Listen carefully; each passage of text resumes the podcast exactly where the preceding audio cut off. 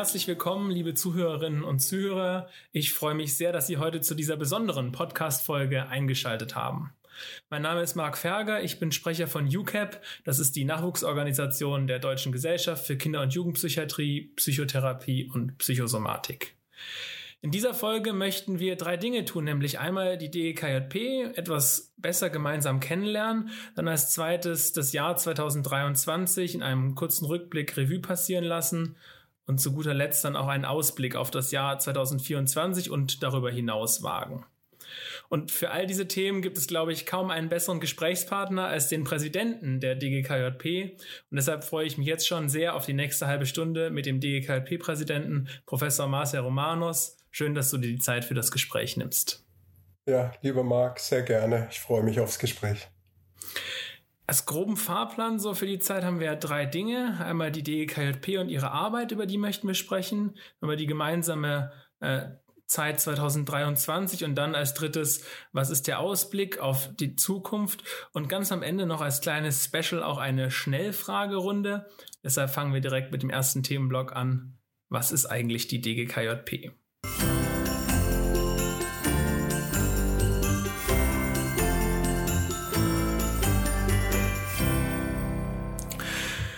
Eine der ersten Dinge, die, die ich so im Studium gelernt habe, war, dass man für schriftliche Arbeiten immer, wenn man Abkürzungen zum ersten Mal benutzt, dass man die dann einmal erklärt und ausführt. Und ich glaube, vielen unseren Zuhörerinnen und Zuhörern ist schon klar, wofür die DGKP eigentlich als Abkürzung steht. Aber die Frage wäre jetzt an dich, wer und was ist eigentlich die DGKJP? Ja, diese Abkürzung, es gibt natürlich eine ganze Reihe von Gesellschaften, Organisationen, die so ähnliche Abkürzungen haben.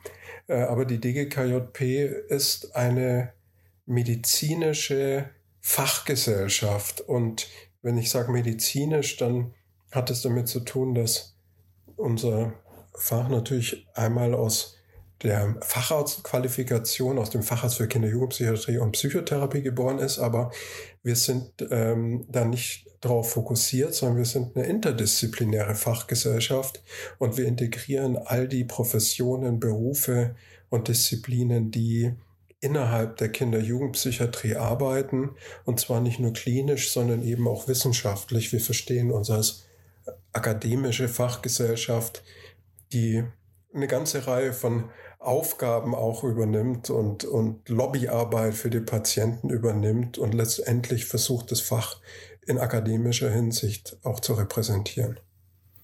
Das heißt, wir haben jetzt einmal schon gewusst, wer ist es eigentlich? Eine ganze Bandbreite von Personen, die eigentlich, für die die DGKJP ein guter Ansprechpartner ist. Und was macht jetzt die DGKJP eigentlich? Ja, das ist gar nicht so in einem Satz zusammenzufassen, aber äh, ich versuche es mal äh, zu umreißen. Wir haben äh, natürlich als Fachgesellschaft haben wir verschiedene Aufgaben. Wir müssen uns selbst organisieren. Wir haben Aufgaben nach innen ins Fach hinein. Wir haben Aufgaben nach außen. Wir machen sehr viel Öffentlichkeitsarbeit.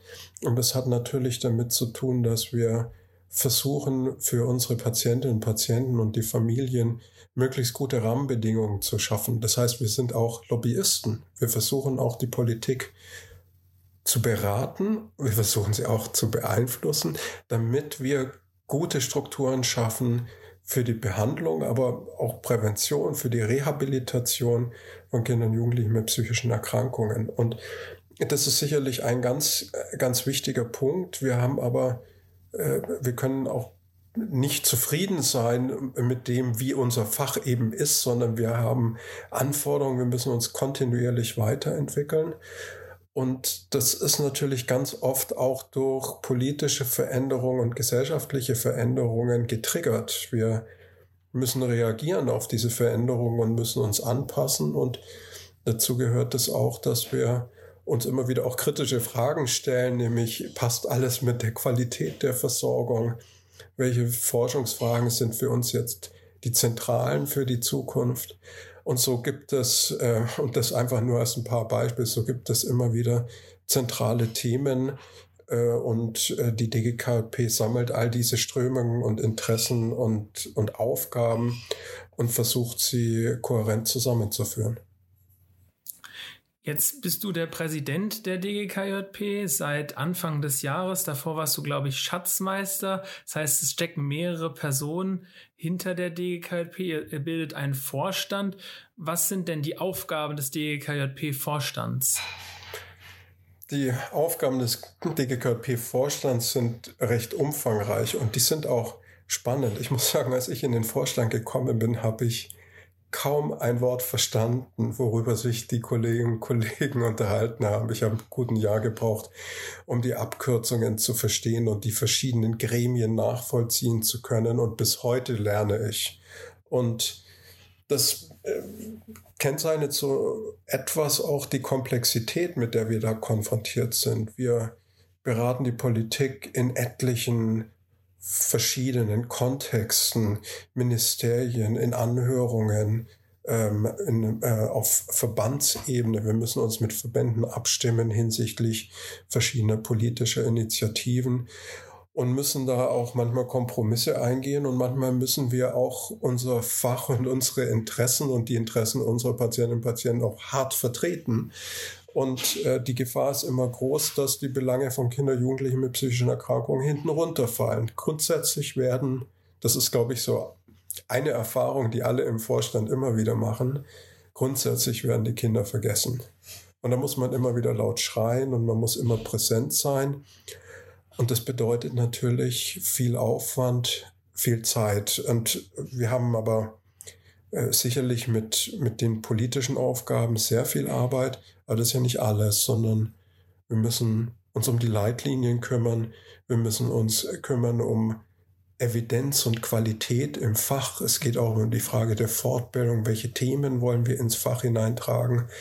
Und ein ganz zentrales Zukunftsthema ist das, was wir jetzt auch gerade eben machen, nämlich die, äh, die Nachwuchsförderung. Und ähm, ich bin sehr froh, dass wir UCAP äh, auf den Weg bringen konnten. Und äh, ich bin ganz begeistert auch, wie aktiv ihr seid.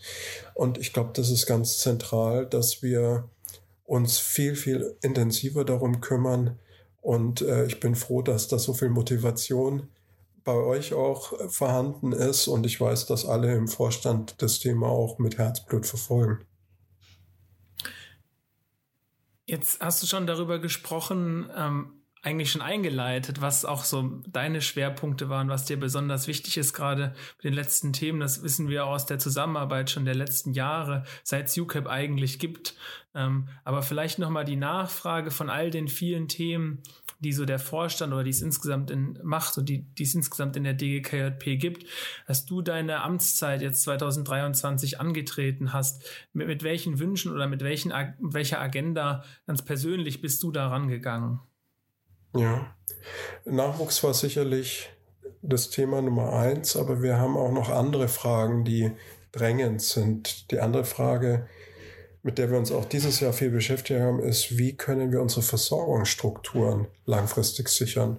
Und wir haben ja die Besonderheit, dass auch alle universitäre Kliniken mit ganz, ganz wenigen Ausnahmen in Deutschland auch Versorgungskliniken sind. Wir haben diese Dichotomisierung in in Elfenbein, äh, Klin Elfenbeinturmkliniken und Versorgungskliniken nicht in dieser Art. Und wir haben zwei weitere Gesellschaften oder Verbände, die BAG, in der ja die Klinikdirektoren der Kliniken organisiert sind. Da bin ich auch Mitglied und viele andere, die in der DGKP Mitglied sind. Und wir haben den Berufsverband der Niedergelassen, die BKJPP, und wir arbeiten wirklich eng und intensiv zusammen zu dieser Frage, wie können wir gemeinsam auch die Zukunft sichern vor dem Hintergrund von Personalmangel, veränderten Strukturen, aber auch veränderten Erwartungen an uns von Seiten der Familien. Ein weiteres Thema, das mich von Anfang an auch begleitet hat, ist die Frage, wie Evidenz und Qualität in unserem Fach hochgehalten und auch weiter ausgebaut werden können. Und das ist sicherlich eine Frage, die am kompliziertesten ist, weil wir auch ein buntes Fach sind. Wir haben auch eine gewisse Breite und ich glaube, die können wir uns auch leisten. Das macht unser Fach auch so spannend und so interessant. Was aber, glaube ich, für die Zukunft immer noch wichtiger werden wird, ist, wie wir die vielen Daten über die Evidenz, über die Wirksamkeit, auch über die Ätiologie von Störungsbildern, wie wir das konsequenter schaffen, auch in unsere Konzepte zu integrieren und zu übertragen. Also diese Frage der Translation ist eine der großen in der Medizin, in der Therapie generell und ähm, das wird uns sicherlich noch lang beschäftigen. Jetzt nähert sich das Jahr 2023 langsam dem Ende. Wir sind schon in der Vorweihnachtszeit. Ich glaube, das ist die optimale Zeit, um einmal zurückzublicken mit unserem Rückblick auf das Jahr 2023.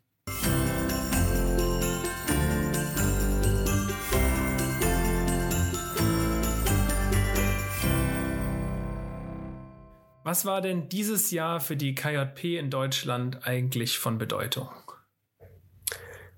Ja, das war nicht eine einzelne Sache, sondern das waren, glaube ich, viele verschiedene Fragen. Wir haben ähm, immer wieder das Thema gehabt, wie organisieren wir uns? Wie können wir vor dem Hintergrund, dass Personalknappheit überall herrscht, auch die Erfahrung der Corona-Pandemie, haben ganz klar uns vor Augen geführt, wir sind alle auf Kante genäht und das ist wirklich mühsam und anstrengend äh, die Versorgung sicherzustellen. Und da haben wir sicherlich ähm, auch Sorgen ähm, entwickelt, wie, wie wird es in der Zukunft sein.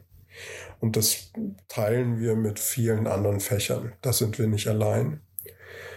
Und da müssen wir flexibel nachdenken. Das war sicherlich ein Punkt, der uns sehr beschäftigt hat. Aber es gab etliche Themen, die mehr oder weniger groß waren. Wir hatten die Cannabis-Entkriminalisierung und dieses Vorhaben ist ganz offensichtlich schädlich für Kinder und Jugendliche in Deutschland.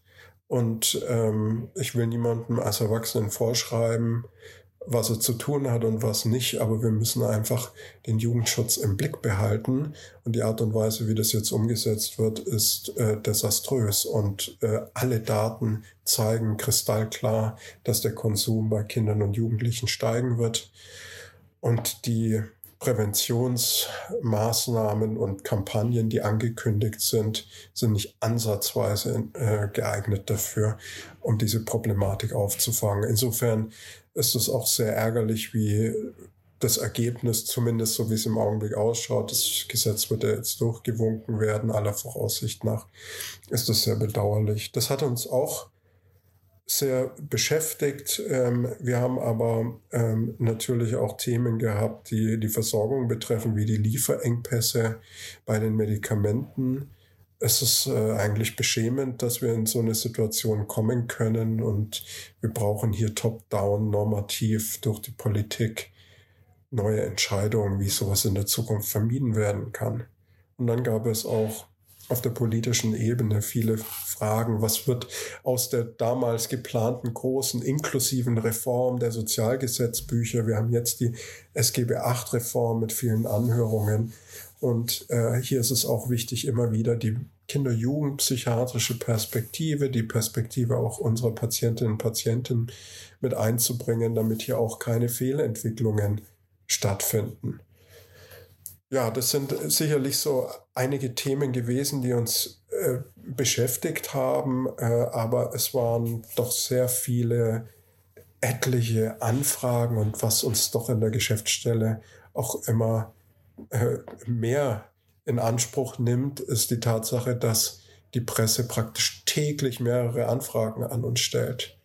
Und äh, wir stellen fest, wir sind kein riesiges Fach, wir sind vergleichsweise klein, aber tatsächlich wird uns eine enorme Bedeutung zugemessen und das sieht man auch daran, zu wie vielen verschiedenen Themen wir gefragt werden, ob es jetzt pathologischer Mediengebrauch ist oder äh, Kindesmisshandlung äh, bis hin zu teilweise abstrusen Fragen, äh, aber auch ganz banalen pädagogischen Problemen bei Eltern. Wir werden zu praktisch jedem Thema gefragt, das irgendetwas mit Kindern zu tun hat. Wie, wie groß die Bandbreite ist, kann man auch ganz gut auf, auf unserer Website sehen. Da gibt es bei Politik auch Veröffentlichung von den Stellungnahmen, zumindest von den öffentlichen. Das fängt an zum Beispiel beim äh, bei Stellungnahmen zur geplanten Legalisierung von Cannabis in Deutschland. Du hast es ja schon angesprochen, aber es geht bei vielem weiter. Und als wir vorher gesprochen haben, hast du gesagt, ja, das ist eigentlich nur die Spitze des Eisbergs, was die öffentlichen Stellungnahmen sind und zeigt aber zum einen die Breite und auch die Expertise, die, die wir für so viele Themen auch mitbringen. Ja, es ist tatsächlich so, dass wir deutlich mehr Stellungnahmen geschrieben haben und viele Briefe geschrieben haben, die nicht immer öffentlich sein können. Und wir haben auch äh, an massenhaft Anhörungen teilgenommen, für die wir oft auch schriftliche Stellungnahmen eingebracht haben. Und beispielsweise, wenn das beim GBA passiert, wie jetzt aktuell zur Komplexrechtlinie im niedergelassenen Bereich, dann sind es nicht öffentliche Anhörungen und dann können auch entsprechend diese Unterlagen nicht auf die Webseite gestellt werden. Und das ist eine ganz wichtige Arbeit und eine ganz zentrale Arbeit, dass wir hier unsere Themen gut mit einbringen. Ähm, aber es ist nicht sehr sichtbar. Bei den Herausforderungen und auch der, der vielen Arbeit ist, glaube ich, jetzt nochmal wichtig zu betonen, die schönen Seiten. Deswegen auch im Jahresrückblick zu 2023 was war dein schönster oder einer deiner schönsten KJP-Momente 2023? Ja, äh, tatsächlich hat das jetzt gar nicht so viel mit der Fachgesellschaft zu tun, sondern äh, ich bin ja äh, nun auch infolge dieser diversen politischen Aufgaben, die ich, die ich habe, ähm, weitestgehend aus der Klinik raus. Und die wenigen Male, die ich dann doch wieder Patienten- und Familienkontakt habe, sind für mich so lohnend. Für mich ist es jedes Mal, wenn ich sehe, dass es besser wird für unsere Patienten, äh, wie ein Geschenk. Und das ist auch das, was äh, uns immer wieder motiviert, mich persönlich unglaublich motiviert. Und äh, die wenigen Momente, die ich dieses Jahr hatte, äh, schätze ich deswegen umso mehr. Was war denn die größte Herausforderung für die DGKJP oder für die Kinder- und Jugendpsychiatrie in Deutschland im letzten Jahr? Und dann vielleicht als Anschlussfrage, haben wir oder wie haben wir daraus gelernt oder wie sind wir damit umgegangen? Ja, das ist eine interessante Frage, weil das, was uns viel Zeit gekostet hat, war nicht unbedingt das Wichtigste.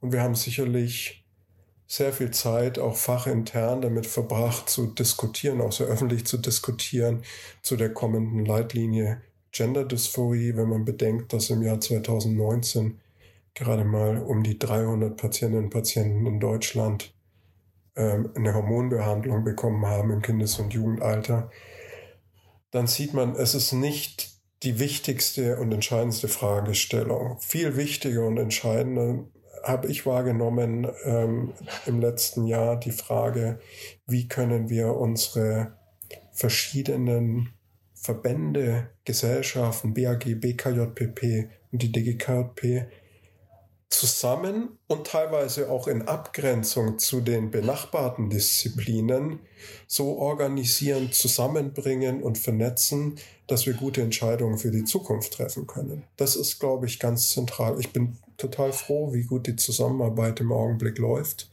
Ich denke, wir haben zwischen unseren Kinder- und Jugendpsychiatrischen Verbänden gerade ein historisch positives Verhältnis und wir sprechen sehr offen und intensiv miteinander.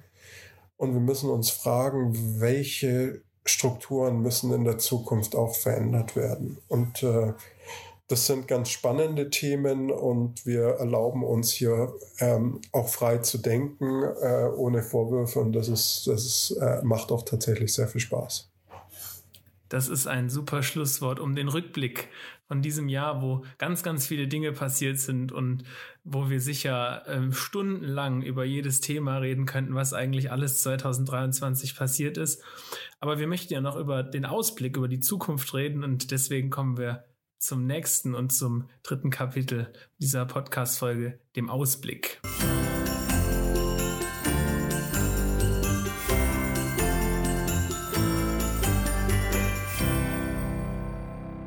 Was wird uns denn 2024 eigentlich alles beschäftigen?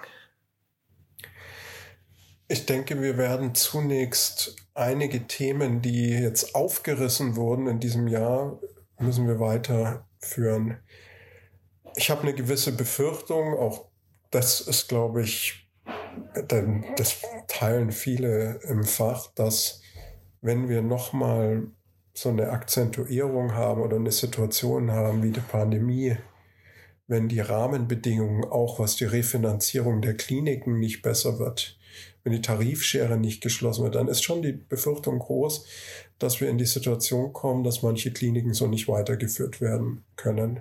Wir wissen, dass es im somatischen Bereich die Krankenhausreform geben soll.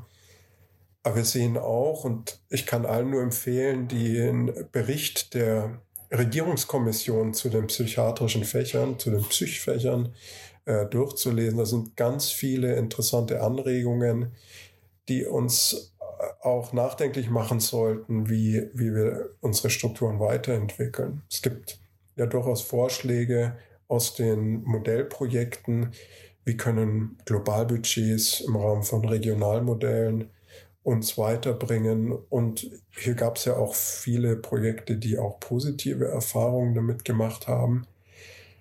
Wir müssen die Ambulantisierung voranbringen. Wir müssen es einvernehmlich machen mit den niedergelassenen Kolleginnen und Kollegen. Ähm, und ich glaube, da gibt es gute Möglichkeiten. Und ähm, die Frage wird sein, wie können wir mit immer knapperen Personalressourcen qualitativ hochwertig trotzdem noch den steigenden Bedarf, der an uns gerichtet wird, erfüllen.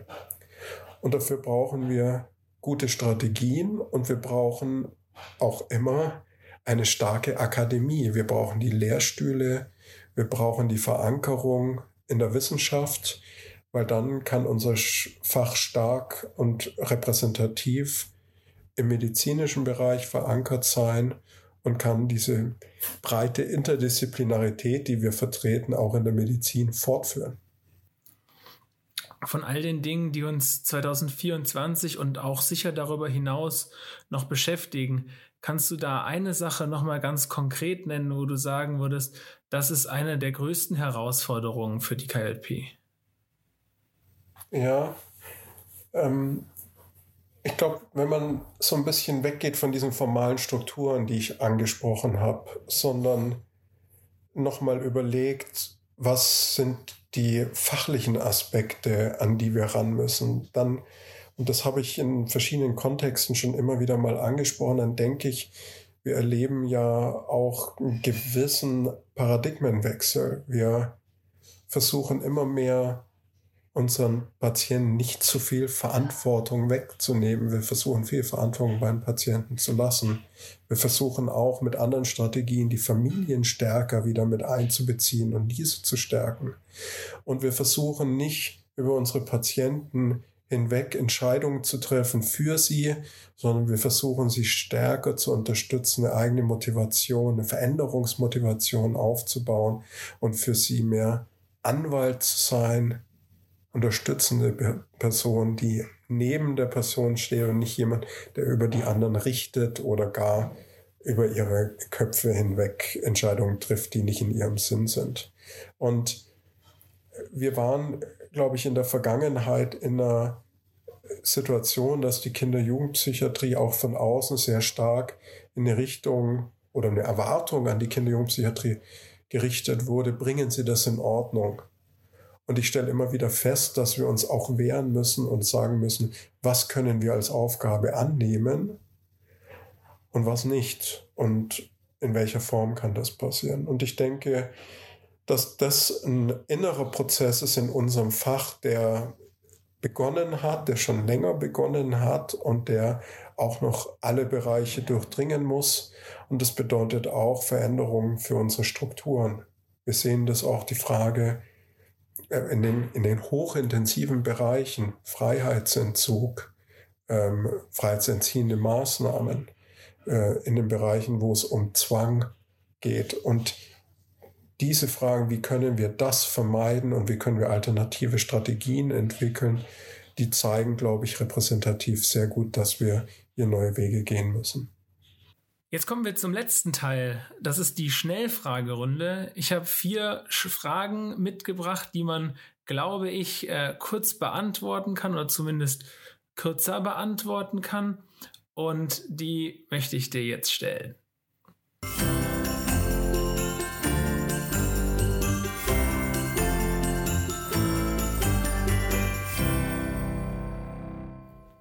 Die erste Frage ist, was macht dir am meisten Spaß an deinem Beruf als Kinder- und Jugendpsychiater? Okay, in meinem einen Beruf als Politiker sicherlich, wenn es uns gelingt, Politiker zu überzeugen und wir sehen, da bewegt sich was in den Köpfen. Und als echter Kliniker macht mir am meisten Spaß, wirklich Kontakt mit den Kindern und Jugendlichen zu haben und zu sehen, dass wir was Positives für sie bewegen können. Wenn du als Gesundheitsminister eine Sache direkt ändern könntest, dann wäre das das Präventionsgesetz. Kannst du das nochmal ausführen ein bisschen, auch wenn es die Schnellfragerunde ist?